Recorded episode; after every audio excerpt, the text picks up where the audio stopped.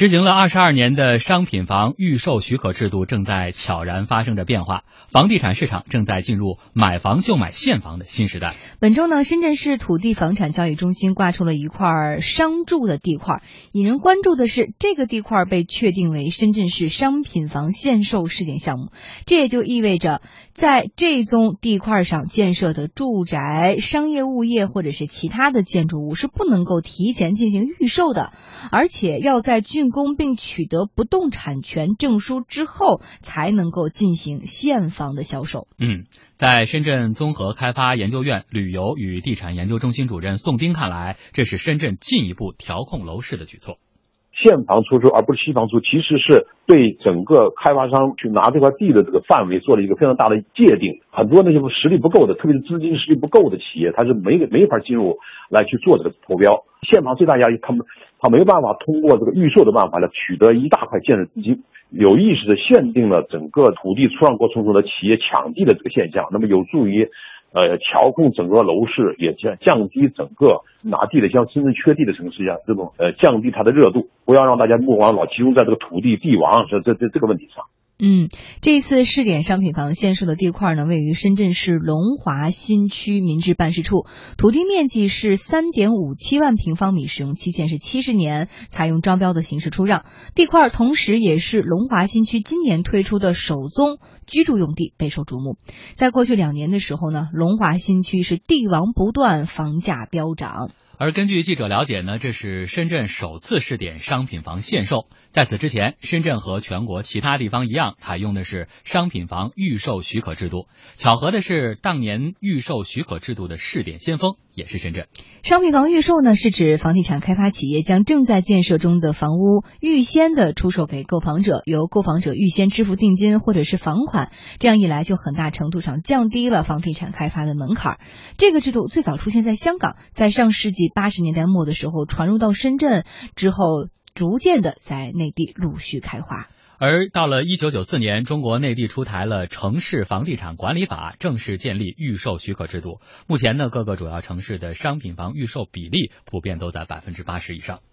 嗯，那么接下来呢，和何木女士来做一个交流，因为这个深圳试点房地产的这种现房销售。各种解读不同，有人觉得更多的是侧重于深圳的这种房地产市场的调控，但是也有人觉得是不是这个预售离我们会越来越远，脚步会越来越远。那么您觉得这个深圳的试点会对？深圳的房地产市场产生什么样的影响？嗯，就是这次这个限售的这个制度出现在深圳啊，确实也不让人奇怪，因为呃，我们知道在过去的一年当中，这个深圳的房价这个暴涨，在全国可能都是排在前三位吧，我觉得排在第一都说的不过啊。那呃，而且呢，从就是现在整个深圳市的规划来看的话，就是现在深圳能够。新增的建设用地几乎剩下多少了，就是我们看一个数据就特别明显嘛，就是呃，按照这个深圳市的土地利用总体规划来看的话，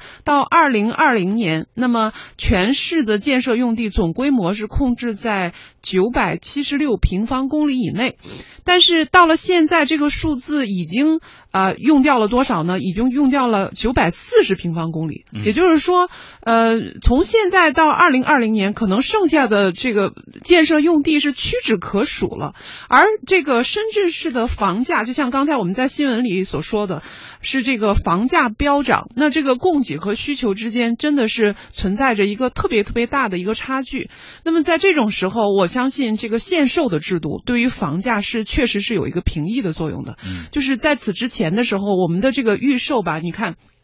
这个开发商他整个的这个呃这个这个投入房子的资金里面可以分为三个部分，第一个部分呢是自有资金，第二个部分是贷款，就是从银行的贷款，第三个部分就是预售回笼的这些啊这些用户的资金。但是它自有资金呢，平常只占百分之二十，甚至有的只占百分之十，然后贷款呢大概能贷到百分之四十到五十，然后剩下的这个部分就是预售预售的回笼的资金。也就是说，这个之前的房地产商全部都是用一个加杠杆，就是用资金的加杠杆的方式来售售卖房子。那而且呢，这个银行的贷款还是有成本的，有利息的。呃，你如果看它这个预售款的话，有一个最妙的，就是对房地产商最妙的地方，就是它没有成本，没有利息的压力。虽然是杠杆，但是确实不产生这种资金的成本。那呃，现在呢，等于说这个限售房子的限售制度，就等于说把这个部分，把这个洞就给堵住了。那么在这样子的一个情况下，那么对于一些实力不太雄厚的房地产商来说，他无论是拿地还是说这个房子的投入，那对于他来说可能都会比较吃力。这样子就可以说把一部分的，就是说这种啊实力不太强的这种房地产商，让他们挤出市场，然后由此呢来平抑房价。嗯，换句话说，改变这个供需的这个状况。对，换句话说就是房地产市场的门槛其实提高了。对，不是说你谁都能进的了。现在如果你的实力像您说的比较小的资金实力不够雄厚的，嗯，可能慢慢的就会被退出这个市场。嗯，而其实呢，深圳也不是第一个出现现房销售苗头的城市。去年呢，上海黄浦区推出了一幅小规模的袖珍地块——五里桥街道纯住宅地块。这个地块起始的总价呢是三点五五亿，起始的楼板价格是每平米三万六千八百二十八，是当时上海市自二零零三年以来起始单价最高的一幅宅地。嗯，那根据合同规定呢，地块内建成的房屋是不得预售的，必以全装修现房来销售。规定，呃，此要求呢，其实是有利于这种项目未来的整体上市，以免造成因为供应紧张或者是阶段性上市而造成的高房价和房价不断上涨的局面。上海易居房地产研究院副院长杨红旭认为呢，深圳、上海等地的这种政策是预售制度收紧的信号。我感觉的是预售制度的慢慢收紧啊，或者提高门槛是大势所趋啊。但是呢，这个是在国家政策真正调整之前，嗯，那我认为全国的主流呢还是实行预售制度，少数城市、少数项目和地块这样去尝试，可能会有一段时间的两种出让方式并存的这样一个现实。不过，一位地产业内人士告诉记者说，当年呢，上海地块的出让制定的特殊合同约定，是为了让某些房地产公司顺利拿到地块，因此并不像深圳的试点那样具有典型性。不过，这一说法目前还没有得到官方的证实。嗯，那么这是不是预示着未来这个预售制度？开始出现问题，可能未来这种趋势就是逐步被取消。对，我们现在看这个预售，其实我们现在对于呃国家对于预售制度也是设定了很多的呃这个规定啊，比如说这个预售的房地产商，你起码呃要盖到盖到一定的层数吧，盖到七层八层，然后盖到一半儿，然后呢，而且你的这块用地有这个资质，对吧？呃，有资质已经批。批了，然后呢，这样子你才能够去进行预售。嗯，但是仅从这个制度而言的话，它对于这个房地产商和我们的这个购房者之间，它还是形成了一个交易的不公平。为什么呢？因为呃，你想这个。这个所谓的预售制度，这个呃，购房者他实际上是买的是期房，嗯，那他已经负担了购房的成本，但是呢，呃，这个呃，房子可能会在一定的期限之后才能够去交房，那么在这个过程当中，其实时间越长，就存在着越多的不确定性，嗯。啊，那么这个不确定性会发生很多的事情，你比如说，呃，以后等着这个房子盖成的时候，你发现面积不对了，根本不是在预售的。这个过合同当中所写定的那个面积，这个我们经常会，对我们经常会出现这种状况啊。然后还有其他的，然后呃，我看见以前的新闻还居然出现过说，这房子盖好了，但是土地使用权限就是年限已经到了，或者是接近了，就只剩下二十五年了等等，就出现这种情况。那么你如果当出现这些问题的话，你会发现购房者面临绝大的风险，因为他已经把钱交了，嗯，然后已经交给了开发商。那么这部分风险就等于说是由购房者来承担的。但是那么这样子的是不是存在这个问题啊？对，但是如果是现房的话，我相信它也是有风险。但是房子毕竟摆在那儿，对于购房者来说的话，他可以凭借自己已经看见的东西，然后来去。